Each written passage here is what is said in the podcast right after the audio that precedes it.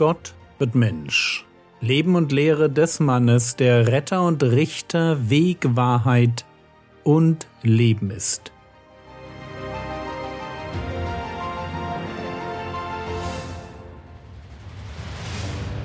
Episode 307 Die Apostel als Evangelisten Teil 4 In der letzten Episode waren wir hier stehen geblieben. Matthäus Kapitel 10, die Verse 8 bis 10. Heilt Kranke, weckt Tote auf, reinigt Aussätzige, treibt Dämonen aus. Umsonst habt ihr empfangen, umsonst gebt. Verschafft euch nicht Gold noch Silber noch Kupfer in eure Gürtel, keine Tasche auf den Weg, noch zwei Unterkleider, noch Sandalen, noch einen Stab denn der Arbeiter ist seiner Nahrung wert. Die Jünger sollen ihren Dienst also nicht tun, um Geld oder andere Geschenke zu bekommen. Das heißt, sie sollen sich weder durch ihre Predigten noch durch die Wunder, die sie wirken, einen persönlichen Vorteil verschaffen. Umsonst habt ihr empfangen, umsonst gebt. Und natürlich entsteht jetzt eine Spannung. Denn einerseits gilt ja, der Arbeiter ist seiner Nahrung wert. Der Dienst, den die Jünger als Evangelisten tun, ist wertvoll. Vielleicht könnte man sogar sagen, er ist unbezahlbar. Und gleichzeitig, obwohl der Dienst wertvoll ist, sollen die Jünger kein Geld und keine Geschenke annehmen. Auch dann nicht, wenn sie Kranke heilen, Aussätzige reinigen, Dämonen austreiben oder Tote auferwecken. Jesus hatte das nicht getan und sie sollen das auch nicht tun. Sie sollen von dem leben, was sie jeden Tag bekommen und keine Vorsorge treiben. Ein verrücktes Konzept der Abhängigkeit. Sie hätten mit der Vollmacht, die Jesus ihnen gegeben hatte, reich werden können. Dieser Missionseinsatz war eine Lizenz zum Gelddrucken. Aber genau das verbietet der Herr Jesus ihnen. Er will, dass sie etwas anderes lernen, Abhängigkeit. Er will, dass sie nicht aufs Geld schauen, sondern auf Gott, auf seine Versorgung.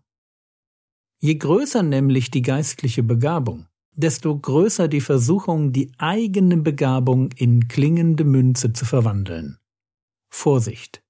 Das ist, was Irrlehrer, Scharlatane und Betrüger tun. Und vielleicht muss man einschränkend formulieren, dass sich die Jünger hier in einer Sondersituation befinden. Sie sollen Abhängigkeit lernen, aber der Herr Jesus wird diese extreme Zurückhaltung, was Planung und Vorsorge angeht, später wieder zurücknehmen. So lesen wir Lukas Kapitel 22, Vers 35 und 36. Und er sprach zu ihnen, als ich euch ohne Börse und Tasche und Sandalen sandte, mangelte euch wohl etwas? Sie aber sagten nichts. Er sprach nun zu ihnen, aber jetzt, wer eine Börse hat, der nehme sie, und ebenso eine Tasche, und wer nicht hat, verkaufe sein Gewand, und kaufe ein Schwert. Ihr merkt, die Zeiten werden sich ändern. Aber jetzt gilt es erst einmal, Abhängigkeit zu lernen. Sie sollen lernen, dass Gott sie versorgt und sie beschützt. Eben Sondersituation. Und das können sie nur, wenn sie nicht anfangen, ihren Predigt- und Heilungsdienst als Job zu verstehen, der ihnen ein gutes Gehalt und andere Vorteile einbringt. Aber gehen wir weiter und kommen wir zu einem anderen Thema. Wenn es um Widersprüche in der Bibel geht, gehört der folgende Text für mich zu den kniffligsten. Ich habe eine Lösung für den vermeintlichen Widerspruch, aber es würde mich nicht wundern, wenn es noch eine bessere geben würde. Schauen wir uns aber erst einmal das Problem an. Markus Kapitel 6, die Verse 7 bis 9 Und er ruft die Zwölf herbei. Und er fing an, sie zu zwei und zwei auszusenden, und gab ihnen Vollmacht über die unreinen Geister. Und er gebot ihnen, dass sie nichts mit auf den Weg nahmen, als nur einen Stab, Kein Brot, keine Tasche, keine Münze im Gürtel, sondern Sandalen untergebunden und zieht nicht zwei Unterkleider an. Und nun dasselbe Ereignis bei Lukas, mit einem kleinen Unterschied. Lukas Kapitel 9, die Verse 1 bis 3. Als er aber die Zwölf zusammengerufen hatte, gab er ihnen Kraft und Vollmacht über alle Dämonen und zur Heilung von Krankheiten. Und er sandte sie, das Reich Gottes zu predigen und die Kranken gesund zu machen. Und er sprach zu ihnen, Nehmt nichts mit auf den Weg, weder Stab noch Tasche noch Brot noch Geld, noch soll jemand zwei Unterkleider haben. Was die beiden Texte betonen, ist einfach zu verstehen. Die Jünger sollen losziehen, aber nur das absolute Minimum mitnehmen.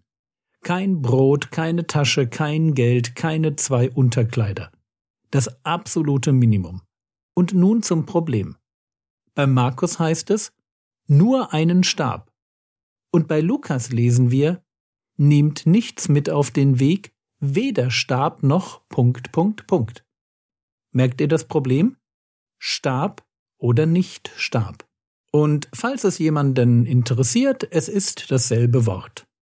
Und bevor ich euch jetzt meine aktuell beste Erklärung präsentiere, doch noch einmal der Hinweis. Habt Freude daran, sogenannte Widersprüche in der Bibel zu erforschen. Es darf uns ja wirklich nicht überraschen, dass ein Buch, das zwar vom Heiligen Geist inspiriert, aber von ganz unterschiedlichen Leuten geschrieben wurde, an der ein oder anderen Stelle auf den ersten flüchtigen Blick auch vermeintliche Widersprüche enthält. Einfach deshalb, weil Augenzeugen einen Sachverhalt grundsätzlich nie exakt gleich beschreiben. Außer sie sprechen sich ab. Und genau das haben sie hier offensichtlich nicht getan. Nur schade, dass wir sie nicht fragen können, warum der eine so und der andere eben anders formuliert. Aber kommen wir zu der Lösung, die ich aktuell favorisiere. Palästinensische Hirten trugen zwei verschiedene Arten von Stäben. Der eine war ein dünner und leichter Spazierstock, der andere ein kürzerer, dickerer Knüppel, der in etwa wie ein Schlagstock der Polizei funktionierte. Diese beiden sehr unterschiedlichen Geräte wurden oft mit demselben griechischen Wort bezeichnet. Man könnte jetzt argumentieren, dass Markus den Spazierstock zulässt, den jeder auf eine Reise mitnehmen würde, während Lukas den Schlagstock als ein Mittel der Selbstverteidigung verbietet. Dies wiederum würde im Lukas-Evangelium besonders viel Sinn ergeben weil Lukas uns von dem anderen Ereignis berichtet, bei dem Jesus die Verbote, die er für die erste Missionsreise erlassen hatte, wieder aufhebt. Und da heißt es eben, Lukas Kapitel 22, Verse 36, er sprach nun zu ihnen, aber jetzt, wer eine Börse hat, der nehme sie, und ebenso eine Tasche, und wer nicht hat, verkaufe sein Gewand und kaufe ein Schwert. Ich denke, was beim ersten Mal verboten war, der Schlagstock zur Selbstverteidigung, das soll jetzt erlaubt sein. Und deshalb fordert Jesus seine Jünger auf, ein Schwert zu kaufen. Auf der ersten Missionsreise lernen sie Abhängigkeit. Aber von nun an gilt, seid vorbereitet. Naivität ist keine christliche Tugend. Noch einmal, ich denke, dass Markus, wenn er von einem Stab redet, einen Wanderstab meint. Und wenn Lukas von einem Stab redet, einen Schlagstock als Mittel der Selbstverteidigung im Blick hat. Das eine war erlaubt, das andere verboten.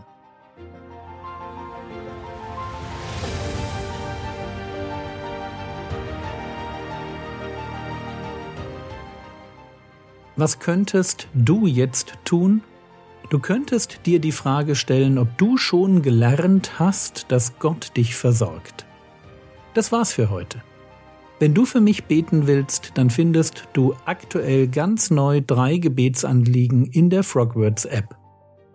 Der Herr segne dich, erfahre seine Gnade und lebe in seinem Frieden.